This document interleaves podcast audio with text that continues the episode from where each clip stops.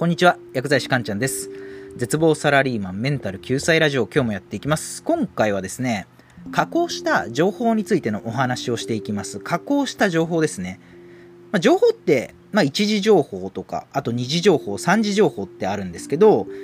まあ、数字がね、増えれば増えるほど、情報の加工度って上がっていくんですよ。つまり、一次情報よりは二次情報の方が加工されてるし、二次情報よりかは三次情報の方が加工されてるんですよね。まあ、要はその数字が増えれば増えるほど分かりやすい情報になっていくんですよ。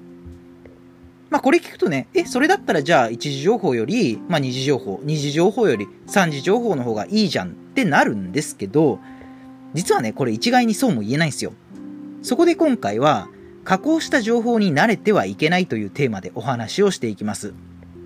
まあ、加工した情報ってね、やはり分かりやすいので、まあ、いい側面もあるんですけど、一方で悪い側面、まあ、デメリットもあるんですよね。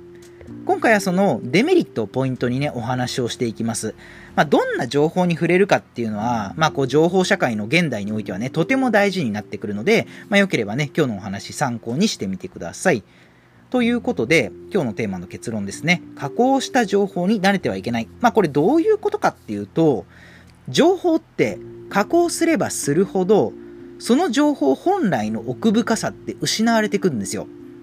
そう、情報は加工すればするほど、情報本来の奥深さが失われる。まあこれ後で詳しくお話をするんですけど、情報って実は本来ね、ものすごく難しいものなんですよ。そう、情報って難しいんですよ。そう、ただ、難しいと、ほとんどの人が理解できない。それだと困るよねっていうことで、まあ加工をしてですね、わかりやすく噛み砕くんですけど、その難しい情報をね、大衆向けに分かりやすく加工しちゃうと、その情報本来の良さっていうのがね、消されちゃう場合があるんですよね。その、まあ、例えばですけど、そうですね。まあ、例として適切かわかんないですけど、まあ、僕、90年代の歌とか結構好きなんですよね。90年代の歌。で、なんでその90年代の歌が好きかっていうと、現代の歌と比べて、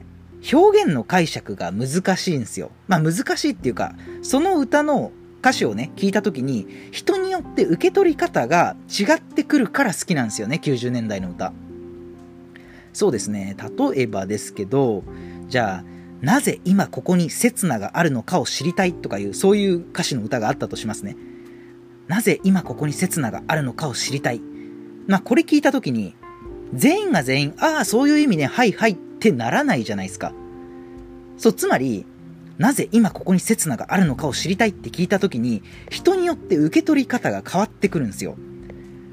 例えばですけど、じゃあ失恋しちゃった人が、そういったなぜ今ここに刹那があるのかを知りたいとかいう歌詞の歌を聞いた時にね、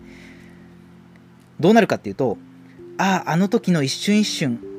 あの人と入れて幸せだったのになんで別れちゃったんだろうみたいに、失恋しちゃった人がそれを聞くと失恋ソング化するんですよ。でも逆に、これからいろんなことに挑戦していこうみたいに活気に溢れてる人が、なぜ今ここに刹那があるのかを知りたいっていう歌詞の歌を聞いた場合、あ、この一瞬一瞬は大事なんだよな、悔いのないよう全力でやっていこうっていう風に、まあ、ポジティブに受け取るかもしれませんよね。そう、加工されていない情報っていうのはそういうことで、つまり受け手側が考えないと理解ができないし、仮に考えたとしても必ずしも全員が全員同じアンサーにたどり着くとは限らないんですよ。でも、その分情報としての奥深さはあるっていう感じなんですよね。加工されてない情報っていうのは。そう。受け手側ね、えっ、ー、と、考えないと理解できない。で、考えたとしても、必ずしも全員が同じアンサーにたどり着くとは限らない。けれど、情報としての奥深さはある。っていう、そういう感じですね。ただ、一方で、じゃあ、現代の歌って、どうかっていうと、割と直接的な表現が多いんですよね。直接的な表現。まあその僕そんな J-POP とか聞かない人なんで、あんまりはっきりしたことは言えないんですけど、うん例えばですけど、じゃあ失恋ソングだったら、そうですね、クリスマスのあの日、渋谷駅の前であなたを2時間待ったけど、結局あなたは来なかったみたいな、なんかそういった失恋ソングの歌詞あるじゃないですか。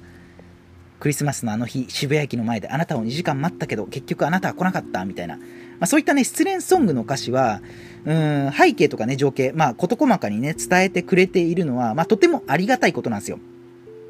まあ、何が言いたいかがすごくわかりやすいので、とてもありがたいんですよ。ただ一方で、そのクリスマスのあの日、渋谷駅で2時間待ったけど、あなたは結局来なかったっていうね、そういった歌詞の情報って、別にそれ以上でもないし、それ以下でもないわけなんですよ。つまり、その誰が聴いても失恋ソングというアンサーにたどり着けるように、歌詞の情報がめちゃくちゃ加工されてるんですよね。わかりやすいですよ。わかりやすいのはいいんですけど、その分情報としての奥深さってなくなっちゃってるんですよ。そう、じゃあどうすればいいのっていうことでアクションプランなんですけれども、難しいものは難しいまま理解しましょうっていうことですね。難しいものは難しいまま理解する。そう、難しい情報って難しいから価値があるんですよね。あ、なんかここわかんないな。多分だけどこういうこと言ってるんじゃないかな。あ、でもまだちょっとわかんないな、みたいな。そういう曖昧さをどう読み解くかっていうところに難しい情報の価値があるんですよ。その今、ツイッターとか見てても図解って結構流行ってるじゃないですか。図解。その図画工作の図にあの問題を解くの解ですね、図解。例えばですけど、その本の内容を図で要約してみましたみたいなツイート結構見るんですけど、あれね、僕個人的にあんま好きじゃないんですよね。わかりやすいですよ。図でまとまってるので、誰がどう見ても、ああ、わかりやすいってなるので、とてもありがたいんですけど、ただ本の図解にしろ何にしろ、図解って、その図解をした人の視点でまとめられちゃってるんですよね。そう、なので、あたかもその図解こそが本の内容の全てだと勘違いしてしまう恐れがあるんですよ。